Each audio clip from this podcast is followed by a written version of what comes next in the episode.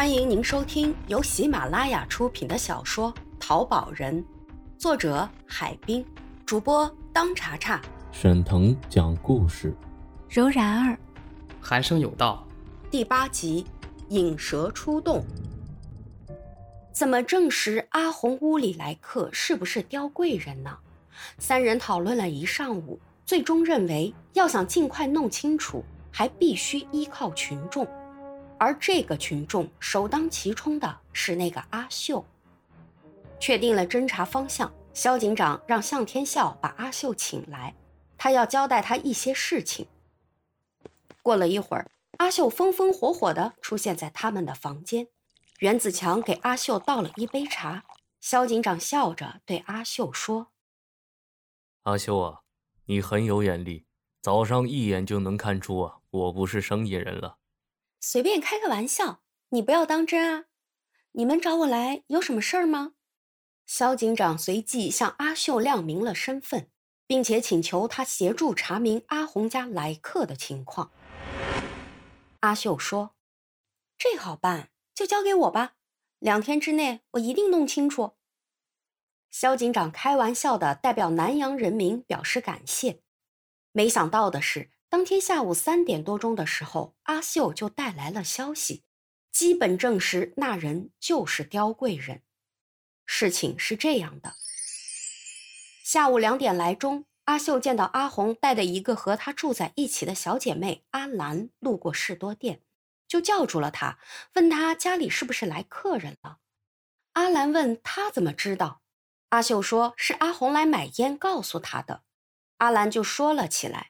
他说：“我和阿红也是亲戚。”阿红说：“那人是他的表哥，可是我却从来没有见过这个人。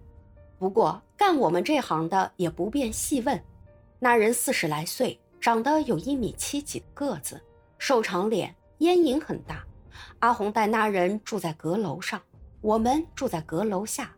做小姐的都是上午在家睡觉，下午才起床活动，晚上上班。”因此，只在那人来的时候见过一面，后来再也没见过。不知道他走了没有？肖警长拿出那张雕柜的照片，跟阿秀说：“这张照片你先拿着，看看这早晚有没有这个人会出现路过你的士多店，特别是从阿红他们那条巷子出入的人。”好的。阿秀揣起照片下楼去了。肖警长点着了一根烟，低头思考着怎样引蛇出洞。这天下午六点来钟，三十出头，长着一双大而无神的眼睛，两道眉毛拔得又细又长，嘴巴涂得血红，披散着一头略带金黄色的头发，身着一袭黑色连衣裙，足蹬高跟凉鞋的江红走出了巷子。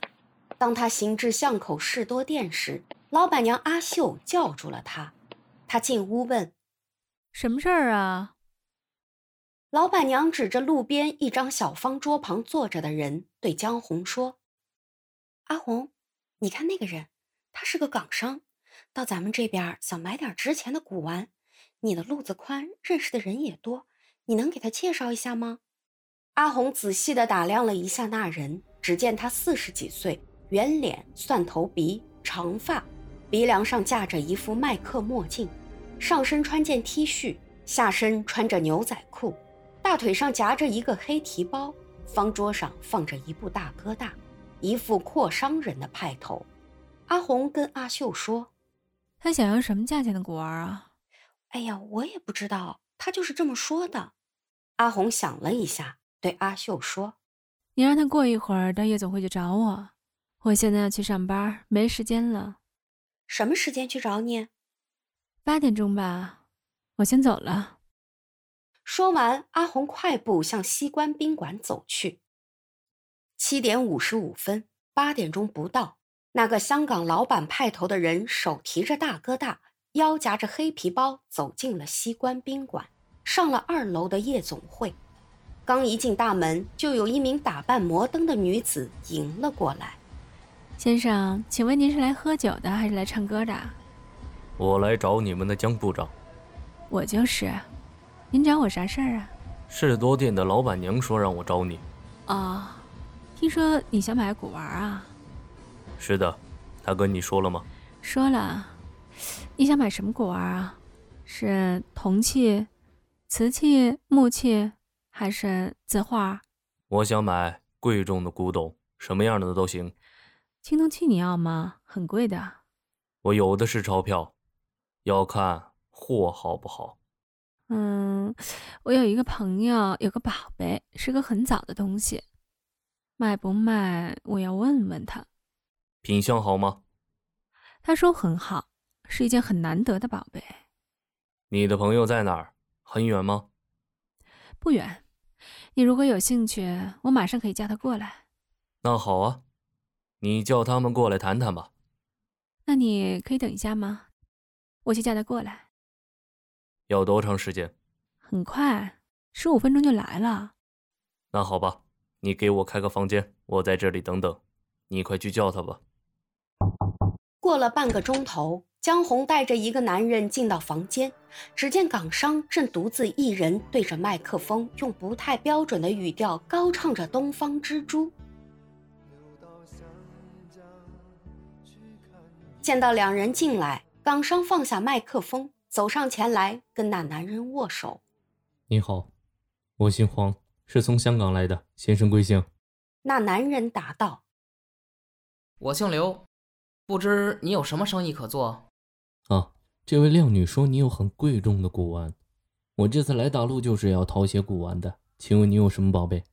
巧了，我朋友那儿正好有一把青铜剑，不知你感兴趣不？青铜剑。旧货还是新货？老坑出土的古代青铜剑，春秋战国时期的。那可是文物，是真的吗？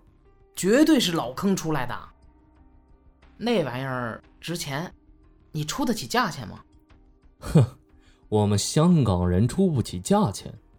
告诉你，用我们香港话来讲，那就是洒洒水啦。只要货是真的，我就掏。你让我上上眼行吗？行。你要是真想要，那我们定个时间，我拿来给你看看。好，你定时间吧。那就明天晚上，老时间，老地点。阿红，明天把这间房还给我们留下来，您看行吗？OK，一言为定啊。我看好货后，你可以跟我去我下榻的宾馆拿钱。靓女，蓝带来一打，我们交个朋友。今天我买单。阿红叫来一个小姐，拿来一打啤酒，四人边唱边喝，直到深夜。阿红在房间隐隐约约听明白他们的对话了，但是令他奇怪的是，这些天并没有见到表哥的青铜剑呢。只见他来时就带一个小提包和一把雨伞。第二天晚上，表哥让江红先去上班，他过一会儿去。约摸八点的时候。表哥夹着那把雨伞出现在昨天那间房间里，黄先生问他东西带来没有，只见他狡黠的一笑，一转身从带来的那把雨伞里嗖的抽出一把剑。灯光下，只见这把青铜剑长约一米，浑身虽有少许清锈，但是剑身仍然光洁如新，剑身布满几何纹路。剑刃在霓虹灯光照耀下闪闪发光，剑柄纹路清晰，果然是一件难得的宝贝。哦，好耶！黄先生不禁叫好。玩弄了一会儿，黄从包里拿出一个手电筒、一只放大镜，细细观摩起来。老板，你放心，生坑货，绝对不会蒙你的。表哥在一旁看得有些着急。啊，雷这个东西啊，不好意思，你这个东西怎么卖？出个价钱吧。两个巴掌。表哥伸出两只手比划道。看到黄有些不解，进一步解释：十万。能不能少一些？我说的是港币。谁都知道，这时的港币是人民币的一点二七倍，价钱要比人民币多。港商摇了摇头说。东西是不错，就是这个价格太贵了点。你拿到海外去，可以卖十万美元。表哥讨价还价的说：“几经讨价，表哥最后答应人民币十万成交。犹豫了半刻，港商对表哥说：“好吧，你跟我到白天鹅去拿钱。”表哥一时不知道是啥意思。坐在一旁的阿红告诉他：“白天鹅是港商住的宾馆名字，在离这儿不远的珠江边上，是一家五星级酒店，有钱人住的地方。”表哥这才恍然大悟，连忙点头说：“哎，好，好，好，好，好。”只见港商拿起茶几上的大哥大，拨了一个电话：“喂，阿亮吗？你准备好石口水，我过一阵要买。”然后对表哥说。走吧，我们打的去吧。表哥赶紧把剑插入雨伞，紧紧夹在腋下。两人起身下到楼下，到门口招手换来一辆的士。只见两辆的士一前一后紧跟着，消失在了路灯下。